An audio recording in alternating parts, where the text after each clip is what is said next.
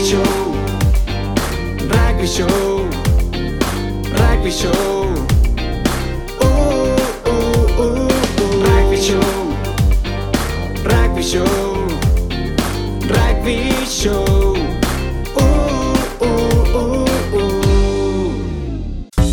Estás escuchando Rugby Show Podcast. Hoy hablamos con Agustín Pichot.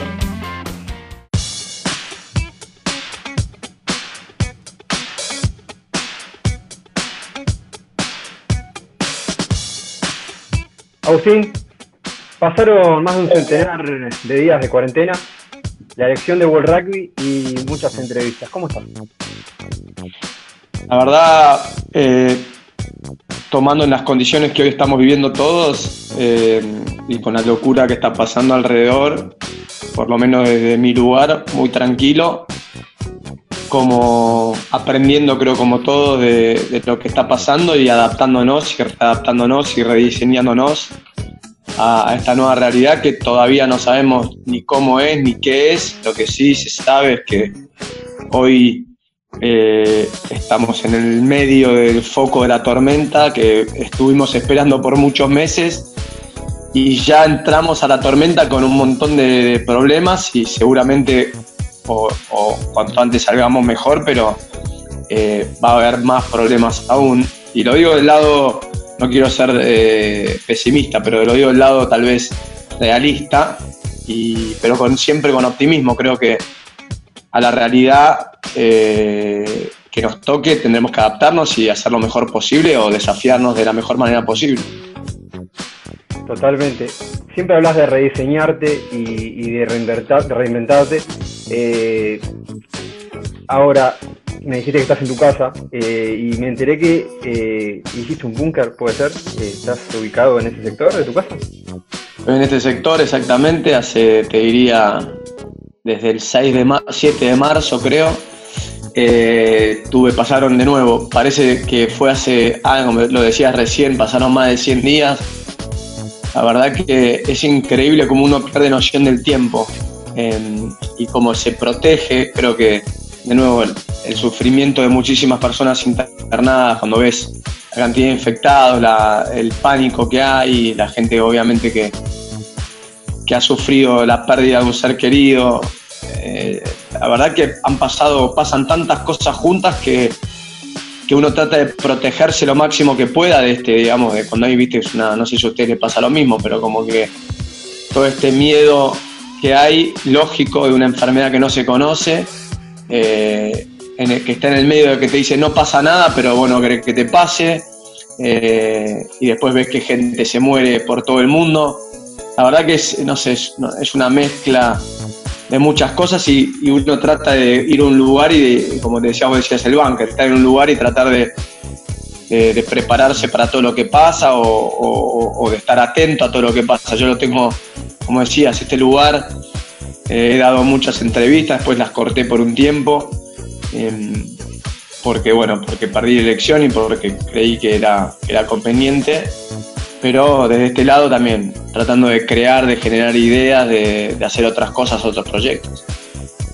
¿Y cómo, cómo quedaste después de, de la elección?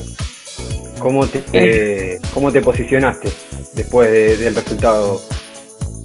Mira, la verdad que te duele, lógico, eh, haber, haber tenido una, un ideal y querer llevarlo adelante eh, cuando te quedas, eh, te quedas en la puerta, eh, te duele, como todo, como, como me ha pasado en muchas de, mis, de mis, de mis, digamos, mis desafíos como jugador o como dirigente.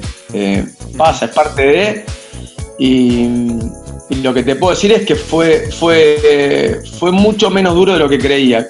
No sé si porque, como decías vos, me rediseño, me trato de readaptar y me enganché con la menor 17 un proyecto de rugby, después me enganché con otras cosas eh, que tenía pendiente o proyectos que tenía pendiente y medio que me fui para ese lado. Y por supuesto que me hubiese gustado ganar, por supuesto que me hubiese gustado liderar World Rugby, pero bueno, también hay que entender que la vida se trata de, a veces se gana, a veces se pierde, y cuando perdés, tenés que seguir para adelante. Claro, ¿y, y te generó un desgaste muy, muy grande? Sí, fue un desgaste grande. Fueron. Y hacer, yo no, digamos, no, no había hecho nunca campaña. Eh, haber hecho la campaña desde el búnker este que, como decías vos, a nivel mundial, eh, fue un desgaste grande. Aparte, no sabes. Me pasó con Japón, por ejemplo, que, que, bueno, ahora vemos eh, que Japón está jugando, digamos, la política armada. eh, o sea, tiene una, una estrategia. Yo cuando hablé con Japón, por ejemplo, eh, era difícil, ¿entendés? Eh, porque vos hablás desde una. O sea, no sabes qué viene del otro lado, de- menos en un Zoom, ¿viste? Hablando con un traductor, en una hora explicar un proyecto tan grande, eh, explicar un proyecto tan grande es difícil. Y me parece la que. no te ayudó. No, no, no me ayudó. No, no me ayudó.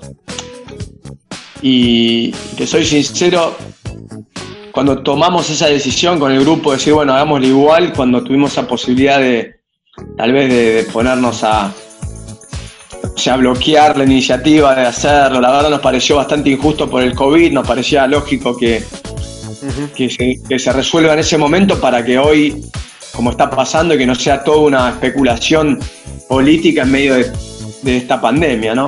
Eh, pero sí, sabíamos que nos enfrentábamos, Luca, a una, a una, a una campaña que iba a ser súper difícil. Y fue re difícil, pero bueno, se aprende Fue también. corta también. Fue corta la campaña. Sí, fue corta, muy intensa, casi 24 horas por día. Eh, em, pero estuvo muy interesante, creo que durante un mes fue, fue interesante. Nos quedamos cortos, Además- pero fue interesante. Bueno, pero igual 23 puntos sobre los 51 es un montón. Si hay que, hay que encontrar algo positivo dentro de lo negativo, creo que el respaldo de las uniones que te apoyaron fue, fue bueno. Eh, pero volviendo al tema de- del tiempo que, que, que te llevó a armar la elección eh, y el tiempo que te llevó también dedicarle día a día a las entrevistas y, y la difusión de que vos te ibas a, a candidatear como presidente de Rugby. Sí. A ver. Todo tiene su sacrificio, me parece que, que todo tiene su. De otra forma sería injusto. Em, pero. Pero la intensidad. La intensidad creo que es así, ¿no? No tenés forma de, de sacártelo eso. Claro, coincido. Y ahora, de tu, tu, tu vida nueva, ¿no? Eh, ¿Cómo es esta vida nueva sin tantos viajes? Trabajando 100% en tu plano, digamos, empresarial y dedicándote un poco el tiempo, está bien, más allá de que hoy estás mucho tiempo en tu búnker por el, por el COVID-19, eh, dedicarle también mucho tiempo a tu familia. ¿Cómo es esa vida? No, muy buena. me todo tiene su, como te decía, su sacrificio, su intensidad y su, y su balance. Y, y yo tenía, bueno, no ahora, pero ya los, últimos años, te diría los últimos cinco años, desde que estuve con World Rugby y dejé la UAR, eh, te digo que, que fueron de mucho, mucho viaje. Ya los, los primeros de la UAR, digamos, los primeros años en el 2008, cuando era consultor de la UAR 2008, que armamos el proyecto, 2008, 2009, 2010 viajé un montón. Te digo que aparte de Nueva Zelanda, Australia, Sudáfrica, viajaba bastante por el hemisferio sur. Ya después de 2015 a 2020 eran muchos viajes a nivel, iba por el día a Inglaterra, o sea, reuniones por el día y volvía. Y la verdad que era un desgaste muy grande, fue los últimos años fue un desgaste muy grande. Así que cuando esto ahora, no solo forzado, pero, pero también sin lo del rugby, te soy sincero, fue como un alivio en, esa parte, como conecté de nuevo mucho más tiempo con, con acá, con mi casa, con, como les ha pasado a todos en esta pandemia, pero a mí se me, se me suma que estuve mucho tiempo de viaje, eh, te diría hasta, hasta desbalanceado los últimos años. Y me vino muy bien, re bien. Y ahora, ¿tenés pensado tu siguiente movimiento? Digamos, yo creo que sos una persona que siempre está viviéndolo todo al máximo y, tenés pensado, y yo siempre escucho que vos tenés planteado un objetivo a 10 años, generalmente. Eh, ¿Tenés tu movimiento armado? Quizás no me lo vas a querer decir a mí, pero ¿lo tenés? ¿Tenés el movimiento de Agustín Pichotto está armado en tu cabeza? A ver, primero, Lucas, si hay un plan. Primero, lo más importante es hacer cosas que me diviertan. Eso, eso, es, mi plan es ese de vida.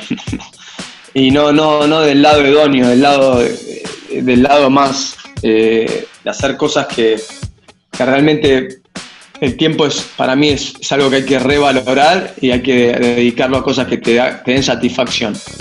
Eh, y, y, estoy en, eh, o sea, sigo un plan que, que tengo con mis empresas con, con, y con, con, mis proyectos empresariales que, van por ese lado.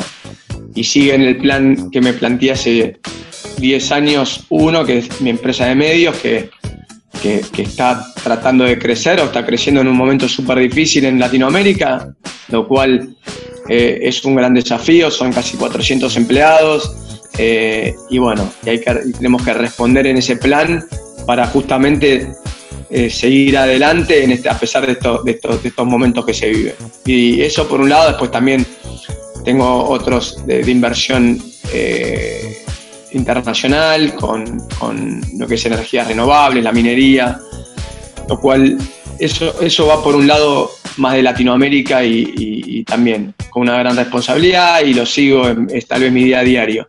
Y por otro lado, lo más altruista, Luca, la verdad a mí hoy el rugby sigue siendo algo importante en mi vida, sigo entrenando en la menor 17 o estoy entrando en la menor 17, eso me da mucho placer estar vinculado a mi club, eh, ya estuve con infraestructura, armando todo lo que era el bajo, la boya, que me tocó o me, dieron ese placer de ser parte de eso y hoy ya más con el juego con la menor 17. Ahora, vos me preguntás eh, a nivel rugbyístico, en ese plan eh, estoy un poquito más, eh, más mirando, te diría. Sí, ayudo o escucho algunas cosas que de Sansar que me preguntan, eh, le ayudo a pensar, pero estoy más, como te diría, más, aún, más mirándolo de, de, la colaboración y no tanto, como decías vos, de la intensidad que, que suelo meter cuando me engancho. Por ahí, si pasa algo en los próximos meses, que preferí estar por lo menos seis meses alejado de, esa intensidad con el rugby.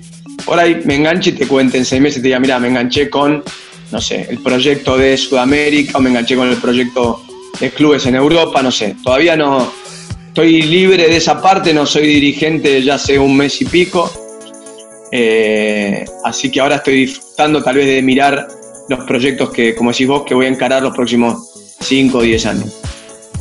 Y ahora eh, me dijiste que lo estás viendo desde otro lado, pero para vos, teniendo en cuenta que estás en continuo contacto con Sansar, ¿cuál puede ser el futuro de las competiciones del hemisferio sur para vos?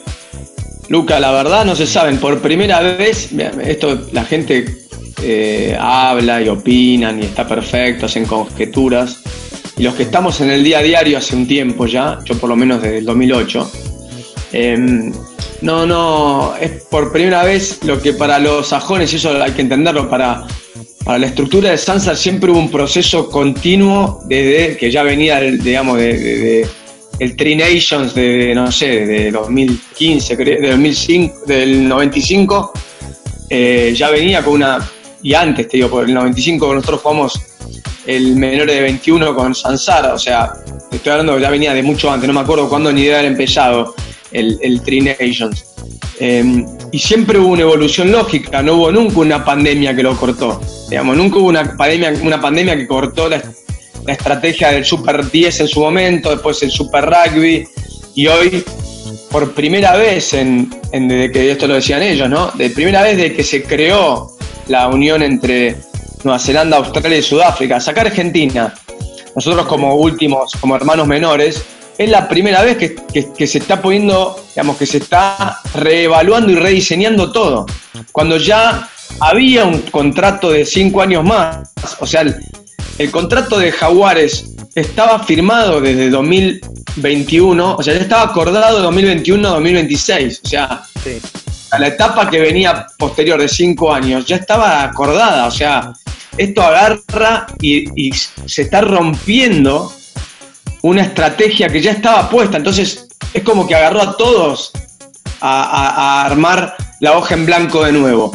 Y Nueva Zelanda dice, yo quiero jugar doméstico por XXX, entonces ahí se rompe, empieza a ver todo, esta, todo este desenlace que estamos viendo que se está reacomodando eh, la estrategia. Entonces, ahí todo se vuelve a poner, arranca a haber opciones en Europa, arranca a haber opciones en Sudáfrica, pero lo que era para Argentina en el 2008, que era nuestra opción era el norte o el sur, como te acordás, que era nuestra, nuestra nosotros queríamos entrar en, el Seis Naciones y no nos dejaron y después nos dijeron vayan al sur. Eh, ahí arrancamos con una, digamos, bueno, acá y el futuro va a ser así, hay estas opciones, está la opción del Super Rugby o no. Eh, no hay, digamos, cuando vos tomás una dirección, no hay muchas opciones por un tema de calendario, de, bueno, de los- de la- del descanso de los jugadores, y entras en este híbrido, que era el que vivíamos nosotros en el 2000, digamos que vivimos del 2011 al 2015, donde tenés a los jugadores jugando en Europa, que es lógico, y los tenés que llamar a jugar las ventanas en julio hasta diciembre, donde casi no tienen descanso, lo cual eh, estás en un híbrido en, el- en el- en cuanto a los Pumas que bueno que tendrán se tendrá que resolver porque esa es la realidad. Los jugadores tienen que conseguir contratos y, y los contratos hoy están en, en el hemisferio norte. Lo mismo que pasó con Sudáfrica los últimos años se han ido a Japón y al hemisferio norte. Y después Sudáfrica los llama para jugar la Rugby Championship o los partidos internacionales o los mundiales. Por eso hoy lo que está en discusión, por ahora, es el tema de lo doméstico, dónde juega Argentina lo doméstico, al no tener una liga y al estar lejos de Nueva Zelanda, lejos de Australia, lejos de Sudáfrica, se hace muy difícil que Argentina pueda ocupar un lugar donde pueda tener a los jaguares compitiendo y haciendo su, su, fan base o, o tener a su, a su gente en su mercado. Entonces salen las opciones de exportar, ir a jugar a Sudáfrica, ir a jugar a Nueva Zelanda, ir a jugar a Australia, ir a jugar a Europa. Bueno, esas opciones creo que Argen- las tuvimos siempre, Lucas, o sea, desde el 2011, perdón, del 2008 que se arrancó hasta el 2016 que fue Jaguares, siempre hubo opciones de, pero nosotros estábamos convencidos que lo mejor era tener a Jaguares y luchamos para eso. Tuvimos a Jaguares todo un ciclo y después del primer ciclo, como te decía, cuando ya estaba acordado el segundo ciclo, viene esta pandemia. Y hoy está en discusión cómo sigue el, pero no solo para Argentina, también para Sudáfrica. Sudáfrica está colgado también en, en- en- en lo que va a pasar. y Está, Se está discutiendo todo. Entonces hoy reafirmás, porque en su momento lo dijiste, inclusive también lo dijo Mario Ledesma en declaraciones con, con Teis Sports en la semana, que Sansar no le va a soltar la mano a Argentina. Va a estar ahí. No, a ver, me preguntas a mí que justo yo, yo, yo me, es como que me corrí, eh, pero te puedo decir que en, las consultas que tengo y lo que me preguntan a mí y lo que estoy tratando de entablar es que Argentina va a seguir con Sansar, ¿no? Eso no está en discusión. Eh, Sansar tiene dos, por eso, tiene dos partes. Una es el rugby internacional, que es la Rugby Championship, jugar contra los mejores, que los Pumas sigan jugando contra los mejores. Lo que está hoy en, en- en discusión, en, no en discusión, en, en, en replaneamiento, rediseño, es el Super Rugby, lo doméstico. Pero para los, para los cuatro países, no para nosotros, para los cuatro. Pero claramente, vos lo dijiste, eh, los que más complicados están es- son Sudáfrica y somos, bueno, es Argentina en este caso. Y mismo salió a hablar el entrenador de, de Sudáfrica, quizás lo, lo escuchaste, que dijo que si no llegan preparados, eh, como tendrían que estar preparados para, para, com- para competir en el Rugby Championship, no aseguraban la participación. ¿Crees que Argentina eh, debería pensarlo también eso? Debido La a que verdad, hay Luca, mucha no- incertidumbre. Sí, te- sería meterme en algo que no me metí jamás como dirigente mucho menos de. Podría hacerlo de mi opinión de, de- hincha. Eh, pero no, es una decisión que tienen que tomar, me parece que, que Mario Ledesma y, la Unión Argentina de Rugby, no, no. Es una- esto ya es una decisión. Erasmus lo dijo del lado técnico y bancado por, por, por el board de ellos. Eh, Argentina, me parece que ya sabíamos, o sea, Argentina está haciendo un plan que creo que lo escuchaste, que yo lo escuché también en los medios, lo leí, que iba tenía una posibilidad gentilmente Uruguay, como siempre dándonos una mano. Se escuchó eso. Ahora, conociéndolo a Mario, es el desafío de, de- de querer jugar. Aparte, tenés muchos de los jugadores de Europa ya entrenando, eh, muchos de los chicos acá en Argentina que van a empezar a entrenar. Ojalá que lleguen bien. Eh, será un año atípico también, hay que tenerlo en consideración. Eh, pero estaría bueno ver a los Pumas jugar y a los Springboks jugar eh, en, Nueva Zelanda. Ojalá que se pueda dar y que no se cancele por, por este COVID y podamos ver a los Pumas este año jugar, ¿no? Eh, ya no se pudo ver el Super Rugby en el final, no pudimos ver la ventana de julio, ojalá podamos ver el, Rugby Championship en Nueva Zelanda. Ojalá así sea. Y continuando con el tema de las noticias de, los Pumas, eh, se confirmó que Lofreda va a ser el manager deportivo de los Pumas. Bueno, ¿qué te parece esta decisión teniendo en cuenta la gran relación que tienen ustedes dos? Eh, de nuevo, es un tema por ahí personal. eh, creo que no hay mejor persona para estar cerca de- de- de- del seleccionado de la UAR que el Tano. Es una persona que, que tiene mucha coherencia, que es una persona que es muy útil, eh, muy útil para el rugby argentino. Eh, eh, también eh, estoy condicionado por mi relación con él, que es, es muy cercana y la verdad que lo quiero mucho. Eh, desde siempre, también convivimos ocho años eh, con él y, solo puedo hablar bien de él. Eh, y creo de nuevo, al margen de mi tema personal o lo que yo siento por el Tano a nivel afectivo, estoy convencido de que la decisión de la UAR fue muy acertada. No sé si habrá sido Mario, también ha influido, Marcelo Rodríguez como presidente o el board. Me parece que tomaron una decisión muy buena de acercar al Tano a la UAR. Y de Sol Iglesias, que él, que la CEO, que debe haber tenido que ver, me parece que es súper positivo. Y va a estar hasta el 2023 y va a ser, va a participar del Mundial de Francia 2023. Bueno, me resonó también que una vez más el Tano Lofreda dentro de- del equipo y en un Mundial en Francia, ¿no? Me hizo acordar un poco de lo que vivieron ustedes en 2007. Sí, de nuevo, eh, me parece una coyuntura muy linda con Mario eh, como entrenador head coach. Eh, me parece muy bueno el Tano en todo lo que es cultura. Creo que se ha hablado mucho de, se habla mucho de cultura, se habla mucho de, que es el ADN del rugby argentino y yo creo que no hay nadie mejor para, hablar de eso que, el Tano. Con su historia, él vivió la parte como jugador en su club, y gran, gran referencia como jugador internacional también y como entrenador en, en un momento súper profesional del rugby que lo vimos nosotros. Creo que el Tano tiene todo, esa, todo ese trayecto como para dar, para llegar, como decías vos, al Mundial de Francia con mucha, con mucha solvencia mucha, mucho, mu- mucho carácter, que es lo que necesitas. Y a creo, que le, creo que va a venir muy bien a la Unión Argentina de Rugby. No solo a Mario, sino a todos los niveles de los chicos en, en los pladares y, y que están acercándose con una mirada distinta por ahí a- o cómo van cambiando las generaciones y, y volver a hacer hincapié en lo que significa la camiseta, lo que significa el rugby argentino y los clubes, me parece que va a estar buenísimo.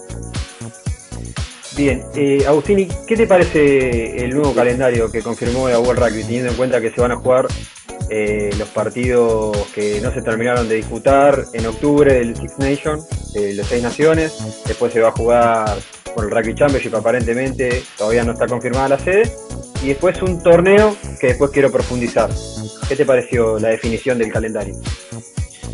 Me parece que de nuevo es un, es un emparche lógico a un año ilógico, eh, así que cualquier cosa que sea para jugar está bien, eh, mientras que se cuida la salud de los jugadores y de, la gente que lo vaya a ver.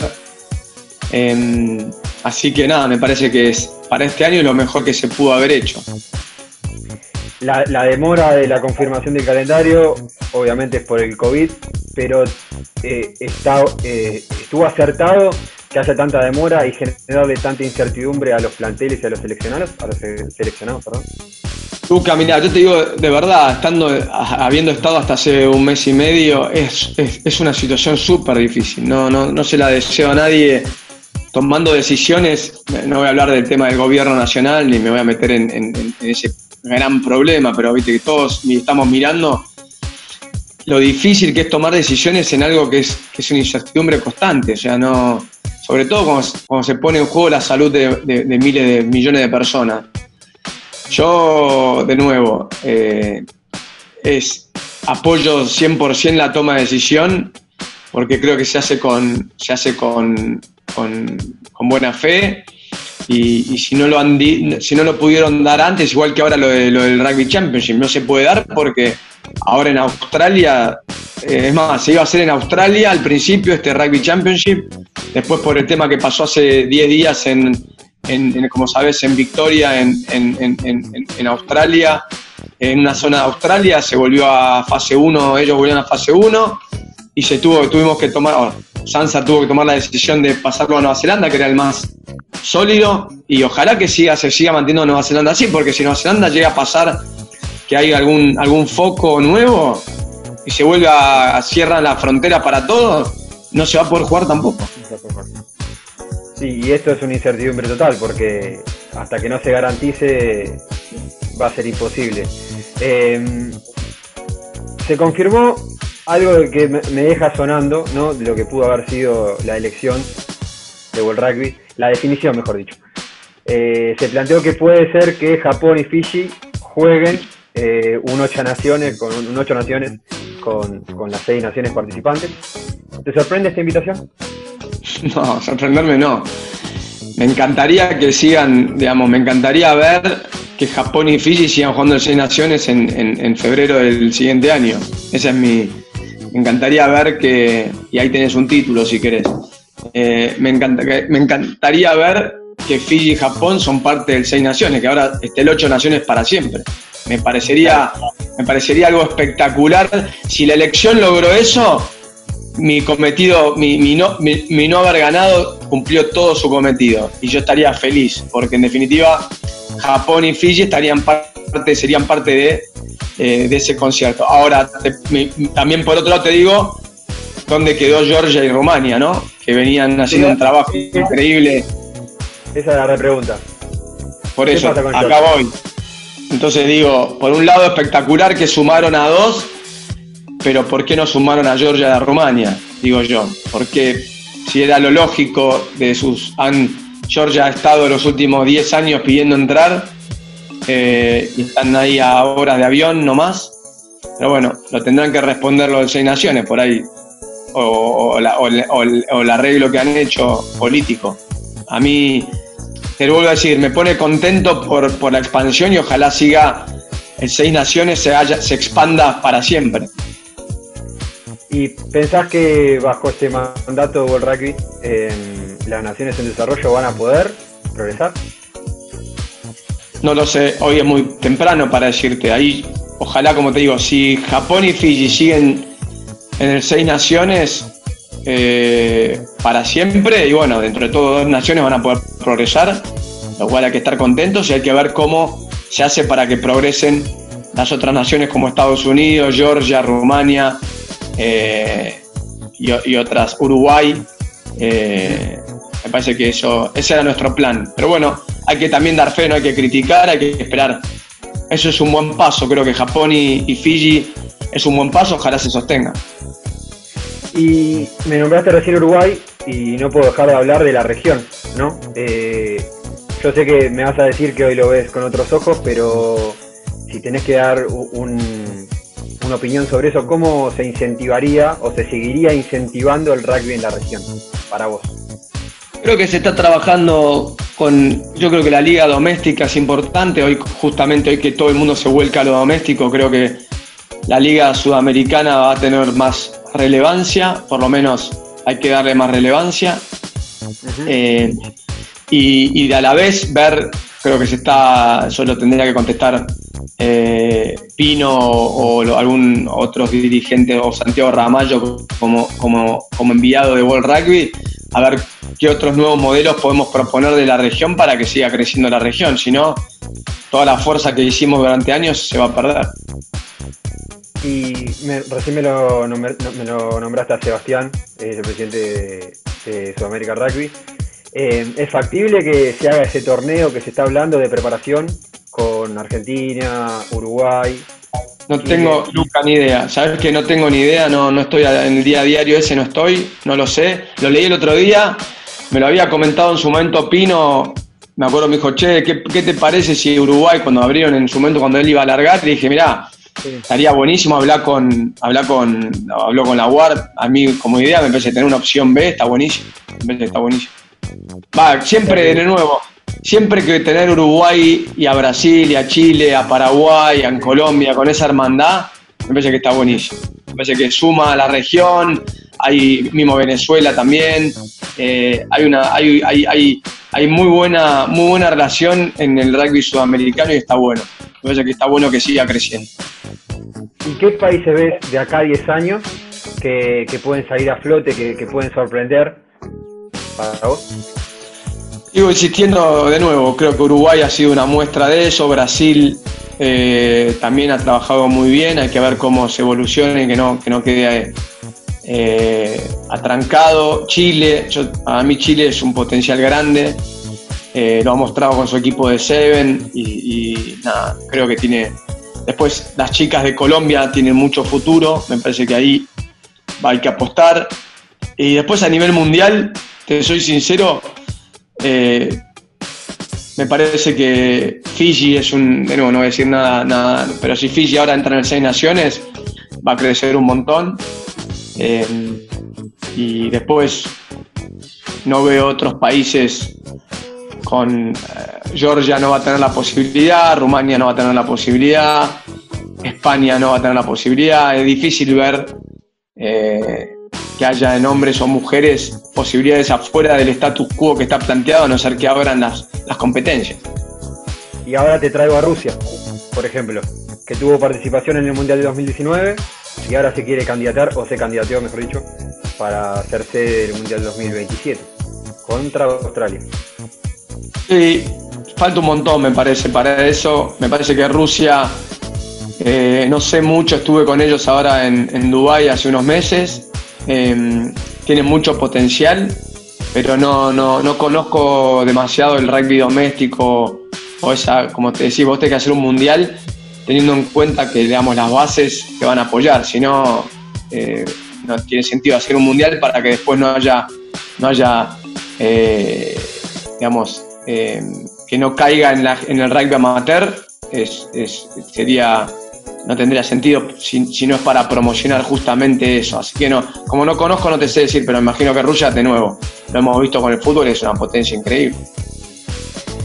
Me vuelvo al plano personal tuyo. Eh, demostraste ser, bueno, uno de los mejores en tu puesto. Hiciste lo tuyo como dirigente. Ahora, mi pregunta es la siguiente. eh, ¿Te queda pendiente la parte de entrenador al margen de que ahora te estás dedicando como colaborador en la M17 del CASI? Sí, me cuesta verme con un uso más allá de, esta colaboración que estar con mis amigos y con los chicos, la verdad, Luca, no. Lo mismo que cuando era dirigente, y, te lo digo de verdad, no, mi objetivo no era ser chairman ni no, era, no estaba en mi, en mi sueño ser dirigente, no, no, no lo tenía. Tampoco está. Yo sí sabía que quería ser jugador de rugby, sí sabía que quería ser el mejor mediocampo del mundo, eso lo supe siempre desde muy chiquito, lo cual lo tenía bastante marcado y lo sabía. Ese era mi, mi- mi plan de larga, de larga, de largo, de largo plazo, como, como decías vos hace un rato. Ahora como entrenador, te soy sincero, no lo, no lo siento de esa forma, no, no lo veo como que es algo que me apasiona ser el entrenador de ahora la menos 17, después la, después la primera de mi club y después no, no, no lo tengo en, en mi, la verdad, no, hoy no lo tengo. Por ahí me ve de tres años y me dice, che, ¿qué haces? Me dijiste que hoy no lo tengo. Con este rediseño estoy empezando a descubrir lo que es el entrenador con la menos 17 y, bastante, bastante lindo es. Pero bueno, estoy en una etapa de- de- al principio, ¿no? En Argentina todavía continúa el rechazo eh, del amateurismo al profesionalismo. yo sé que siempre vos apostaste al profesionalismo en Argentina y te tuviste que poner en contra de muchos de ellos y que vos siempre eh, tuviste en cuenta, eh, te- teniste en cuenta eh, que pueden convivir ambos. Eh, ¿Qué opinión tenés al respecto, teniendo en cuenta que muchos jugadores del, amate- de- del amateurismo, digamos, de lo mejor del rugby de Argentina, eh, se preparan de la manera que sí se prepara un profesional, por ejemplo? Sí, es un tema, Luca, es folclórico más que, más que racional. Eh, creo que queremos lo mismo y eso es lo difícil de entender porque ahí ya empiezan las personalidades más que las, que las ideas. Eh, al principio fue duro de entender, de, de hecho al principio te estoy hablando en el 96 cuando firmé un contrato profesional en mi casa era, mi papá era súper amateurista y no, no, no concebía que yo juegue al rugby por plata. Bueno, esa fue mi primer, mi primer discusión o lucha ideológica. Es, una- es un tema de acostumbrarse a que una cosa convive con la otra y no, no, no, no, no por eso está mal o, o es inmoral o toda esa parte que se- en ese momento se, torna, como te decía, más impulsivo, emocional que, que lógico.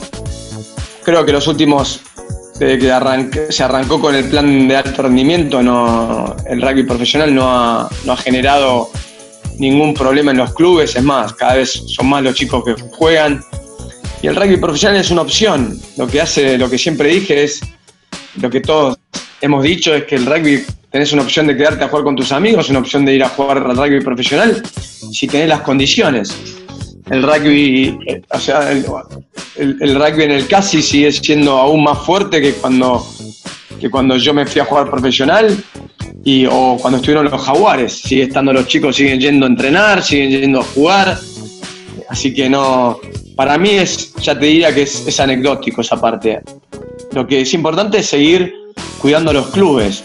El resto es todo, eh, es todo me parece una, una, discusión de bar folclórica que no que, que- trae personalidades y ya empieza a haber esas críticas. Vimos en un país bastante en esa parte, bastante chusma y bastante, digamos, de, de- crítica y de, y de denostar al otro y en vez de construir. Pero bueno, creo que me parece que tenemos, tenemos creo que cuando se hacen las cosas y se va para adelante, son muchas cosas más lindas que las que todas estas discusiones de, de bar que quedan en la nada, ¿no? Y hoy, Agustín Pichot, ¿qué aspectos lo conmueven o te emocionan? Ya sé que Sí. hoy, está, hoy, hoy estamos viviendo una, una época en la que estamos encerrados y somos más vulnerables, pero hoy, ¿qué te conmueve? Mis hijas, mi familia, mis amigos. eh, eso. Después a nivel macro te digo, ver la gente sacrificándose para que, que- para que la gente tenga atención en la salud, no sé, eso me, sigue conmoviendo. los enfermeros o los médicos, eso me, me- lo veo, la gente que está trabajando cuando para el servicio de los demás. eh, eso me sigue, digamos, del aspecto más de sociedad me, me- me conmueve. ¿Y cuándo fue la última vez que lloraste? No, ayer viendo una película durísima, de- vi una película más que la vida, más que una vida, una cosa, me la puso mi mujer. Eh, al sábado a la tarde dije, vamos a una película, me puse la película, lloré desde que a los 20 minutos hasta el fin, me quedé toda la tarde. Pero bueno, ayer, ayer fue. ¿Ya? Bueno, perfecto. Seguinos en Twitter, arroba rugbyshownet. Seguinos en Instagram, arroba rugbyshownetok. ¿Estás listo? Es el momento del ping pong de Rugby Show Podcast. Vamos con la última parte. Eh, Aus, eh, el mejor jugador para concentrar. Me gustaría saber. Hasta una concentración, Concentración en, en dormitorio en el hotel. Juan Hernández, nada, una, un- eh, me ha tocado con él, o, o Diego Domínguez, nada, nada, una, una prolijidad, nada, no, no, sin hablar, poca, poco diálogo, eh, buen entendimiento. ¿Era la antigua? ¿Vos sos prolijo o sos más ordenado? No, soy, no, soy prolijo, pero tal vez más ruidoso, más con el teléfono, más, más intenso, etcétera. juegan mucho más tranquilo, entonces te da un poco un balance. El partido de los Pumas que más recordás puede ser como jugador o exjugador o dirigente. No, el primero y el último que jugué. El primero contra Australia en Brisbane y el último en el Park de Prince con el, por el tercer puesto del Mundial. Me quedo con esos dos. ¿Un entrenador que te haya marcado tu carrera? Eh, todos los del Casi, el Tano. Eh, para mí todos, pero el Banana, Tano, Nacho Fernández Lobe. Eh, creo que creo que ellos eh, eh, sí, todo del Casi seguro, el Casi de mi viejo a Giorgito Reiri o a Manolo González o a Roro Hughes. No sé, tuve, yo, no sé, tuve el Traquia, Pipo, Alfi, no sé, tuve Pope en su momento, Cacho Barone. Eh, nada, tuve, tuve, tuve la suerte de tener maestros de vida y que me llevaron a mi primer sueño que fue debutar con, con- con la, con la primera del Casi. Eh, y después representar al Casi, como te decía, en esos dos partidos que siempre para mí los Pumas era con la camiseta del Casi, así que era lo mismo. Te digo una frase, a ver qué opinás y a ver qué me puede decir esto. Cualquier decisión que tomes va a ser buena. Quiero que me cuentes un poquito de esa frase. Ah, Esa me la enseñó el Tano eh, y me gustó, no es mía. Eh, pero tiene que ver con cuando uno tiene incertidumbre. Yo por lo general no tenía incertidumbre y tomar decisiones, entonces eh, el Tano siempre charlábamos filosóficamente es que justamente la convicción para tomar decisiones es porque a la larga vas a, independientemente de cómo te vaya, vas a haber tomado una buena decisión. Y, y por y eso, lo, lo- lo que uno, yo no veía en ese momento es cuando las cosas te salen mal. Yo siempre decía, bueno, habré tomado una buena decisión. O sea, si yo la tomé seguro de lo que hacía. Y ahí el Tano me hizo dar cuenta que por más de que, hayas to- que tomes una mala decisión, la transformas en una buena porque eso te enseña a cómo mejorar en la próxima toma de decisión. ¿Y sos conflictivo con vos mismo? Sí, 100%, sí. Contradictorio y conflictivo, sí. Me pregunto todo muchas veces a mí mismo, primero. Y me parece que es súper importante para la autocrítica, para, para saber para dónde querés ir y sobre todo para saber cómo ser mejor persona. Creo que tiene, tenés que estar constantemente preguntándote si, si está bien o mal lo que estás haciendo. ¿Tenés objeto, objetos eh, que te gustan más? Yo tengo ahí uno en la cabeza, pero me gustaría que me digas vos. Objetos. Objetos. Tengo, tengo tanto, una persona súper simbólica. Tengo por todo donde mires, tengo desde mis anillos a- al rosario de mi papá. Los, los anillos. Iba por ahí. Sí, pero esto para es- eh, esto lo que más tengo es el rosario de mi viejo que cuando se murió me quedó a mí, me lo dio mi hermano. Es, es- tengo, no, tengo por todos lados tengo simbologías. Eh, todo, cada cosa que tengo tiene una simbología. Creo mucho en la simbología, así que eh, o cosas, personas o, o sentimientos. Así que eh, cada cosa tiene un porqué. De mi cuerpo por lo menos. Eh, y bueno, sí, tengo, tengo después por toda, en mi bunker tengo, por donde mires tengo momentos, tengo historias, tengo no sé, pero acá nada más. Después llevo conmigo todo el día, llevo, llevo pequeñas cosas que son de cada uno de los momentos que voy viviendo. Agustín, ¿te interesa la política?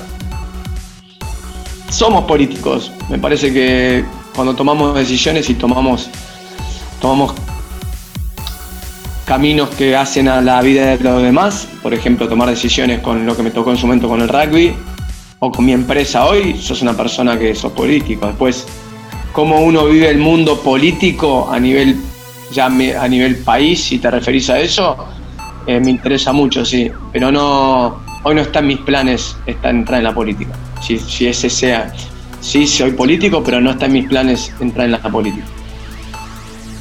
¿Hablas con Sebastián Verón de Política y Deporte? Muchísimo, recién hace un ratito chateamos, hablamos con Pepe Sánchez también, eh, de, de un montón de cosas, de, también de gestión. Eh, son gente que escucho mucho, me pregunto y escucho. Y Sebastián ya es una amistad diaria, nos hemos hecho muy amigos y, y- y sí, me cuenta de su mundo y aprendo un montón y pensamos juntos. ¿Es Así que-? Yo creo que sí, hay que preguntarle a él. yo no- yo le, tengo mucho aprecio. ¿Un libro, Agustín? El que Un más te libro. guste o el que estés leyendo. No, ahora increíblemente leí Catedral, es el último que leí hace, hace un mes, de Claudia Piñero. eh, eh, me gustó mucho y después, ese es el último que leí. Em, y ahora quería, quería leer, eh, quería empezar a leer uno nuevo. No sé, voy a ver si a Sacheri, que me gusta mucho. em, voy a elegir alguno de los que no leí, pues leí mucho de él. Y después de mi historia, El hombre busca del sentido de Víctor Frankl, me parece que es algo, es un libro muy lindo que siempre tengo, he leído dos o tres, cuatro veces en mi vida. Es un libro que me ayuda un montón, por lo menos a pensar y a poner en perspectiva un montón de cosas. Esos son libros que. Después tengo miles de libros, leo un montón, así que tengo miles de libros que me han, me han marcado mucho en mi vida. Agus, ¿qué Agustín tuvo su pico de felicidad? Y va con, va con opciones. El Agustín que jugaba con la 74 del Casi. El Agustín profesional que emigró a Europa allá a los 19 años. El Agustín que logró eh, lo del 2007, el bronce con sus compañeros, los Pumas. Eh, o, el Agustín dirigente, eh, que abo- abocado a su empresa, abocado a su familia. No, el, el- felicidad de rugby la 74, sin lugar a duda, no, no, no, hay, no, es, indiscutido. Pero eso después se fue trasladando a los otros Agustines que nombraste. Pero a nivel de, digamos, de, de- felicidad, sin, sin ningún tipo de comparación, hijas, sin ningún, sin nada, pero ni, ni poniéndolo al nivel del rugby, ni mucho menos. Mis hijas por encima de todo, lejos. Hablando un poco de la juventud, desde chico, bueno, te apodaron ficha. Quería saber eh, ¿qué, juego es para vos el mejor en este caso. y Te voy a nombrar cuatro también, puede ser otro. El arcade. Ahora salió uno nuevo de, de rugby, el Rugby Challenge 4. Para mí, no sé si es tan bueno. El Kung Fu Master o el Rugby 08 para PlayStation. Kung Fu Master fue mi, fue un, alguien que me ha sacado tardes y fichas y dinero interminables eh, hasta pasar todos los pisos, así que eh, y es más, lo tengo abajo en mi en el bunker de mis hijas, tengo un arcade viejo y tengo pero pasa que no paso el segundo piso, lo cual me frustra muchísimo, dije no voy a invertir la misma cantidad de horas que invertí de joven en, en los fichines porque no tengo el tiempo. No da, no da, pero bueno, un ratito de esparcimiento. Ahora quiero que me cuentes para ir cerrando, eh, si te acordás de aquel momento que tuviste junto con Sebastián Verón y Felipe, Felipe Condepome, en Manchester, en el micro del Manchester United. Estábamos en una, caí, no sé cómo, caímos en una en una fiesta del Manchester, me invita Sebastián. Caímos con Felipe, que era fanático del Manchester, y caímos y nos encontramos en un ómnibus yendo a una fiesta privada, el sueño de todo pibe. Estábamos yendo a una, a una fiesta privada con, con nada más que los jugadores del Manchester y como invitados Felipe y yo, una cosa rarísima. Sí. Bueno, en el ómnibus Sebastián empieza a cantar, empiezan a cantar nosotros totalmente ajenos a... En un momento se puso picante entre argentinos y ingleses. Sebastián se pone a más picante, empieza a cantar más fuerte. Bánquenme, bánquenme, bueno. Y empiezan a ver como en todos los micros de- que hemos tenido la suerte de esas, lo del fondo contra lo de adelante, lo de Sí, sí, sí. bueno, y pasó Inglaterra contra Argentina y de golpe nos vimos todos tirados, o sea, tirando manotazos para un costado, para otro, entre argentinos, no digamos, a Van que era holandés, volaban para todos los costados la- las manos. Y yo lo tenía Beckham, y Beckham que cantaba un costado, y lo tenía Beckham cerca a tiro, y bueno, me tiro, dije, "Esa es la mía. Me tiro a, a agarrarlo a David, le ya le afano el gorro, y no entendía nada, estaba sentado y dijo, este pibe, ¿quién es? ¿Qué hace? Y, y bueno, seguimos así, medio como en risas y medio en joda divertida. Todo el, el viaje hasta la, yo con el gorro de Beckham puesto. Todo ¿Dónde quedó hasta. ese gorro? Se lo di, no, después vino, después nos quedamos tomando una cerveza con él. Eh, vino y dije, le di el gorro y nos quedamos hablando de caballos y de autos, me acuerdo que era lo que lo apasionaba y de Argentina y de, y rugby en, sí, que le gustaba y nada, le volví el gorro y quedó como una anécdota bastante especial en, un momento lindo de mi vida. ¿Qué figura del deporte, deportista o es deportista, tiene para vos la mejor cintura para el baile? Y va con opciones. Patricio el Colo Fuseli, el señor Diego Armando Maradona en el vestuario de los Pumas versus Tonga, usted compartió ahí tribuna con él, eh, o puede ser ninguna de las anteriores, por favor le pido que me comente cuál. No, Patricio, Patricio bailaba en los parlantes del cielo, lo cual hoy dedicado a la botánica, en su momento era un gran bailarín. Eh, así que, eh, sin lugar a dudas, Diego Armando lo vi en su momento, lo he visto varias veces bailar, pero nadie como Patricio Miguel, nadie, inigualable. Me hablas de, de, Maradona, Diego. Em, ¿Te acordás de aquel momento? ¿Alguna anécdota de ese partido con Tonga? Ustedes compartieron, estuvieron muy cerquita, no solo en el vestuario, sino también en la tribuna. Ah, Diego, de nuevo, alguien con quien he compartido muy lindos momentos, salvando toda crítica que la gente tenga o yo tengo una relación, tuve una relación muy linda, me parece una persona que, que ha estado en momentos importantes de mi vida y lo respeto y lo quiero. Ese momento contra Tonga me llamó de Dubai, me dijo voy para allá a, alentar a los Pumas, completamente interesada y bueno, en la cancha de Leicester, mirando cómo Diego bailaba en el vestuario, como decís vos, y, se llevaba recuerdo de, los jugadores de ese día la, pelota del partido.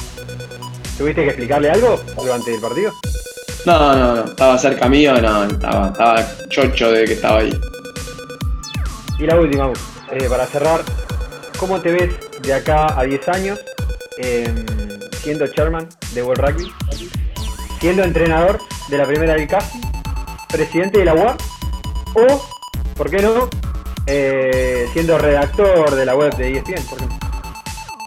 Podría, podría ser, la web andaría mal porque hay gente que la hace mejor y yo no sé escribir, así que tengo mil faltas de autoría. Em, no, la verdad no lo sé. Hoy, hoy, con la hoja en blanco, no lo sé. Eh, no, no me veo de nuevo, no, no, no, no proyecto, parece. No, no, no me veo en ese lado por ahora. Por ahí en un par de meses te contesto otra cosa. Bueno, la dejamos para un par de meses otra entrevista para ver qué pasa. Bueno, Agustín, muchísimas gracias por haber estado en el primer programa de Rugby Show Podcast. Lo mejor eh, para lo que viene y éxitos. Bueno, Luca y a tu equipo, Julián, muchas gracias por, la conversación y bueno, le deseo lo mejor. Encontranos en todas las plataformas digitales. Los protagonistas del deporte ovalado están en Rugby Show Podcast.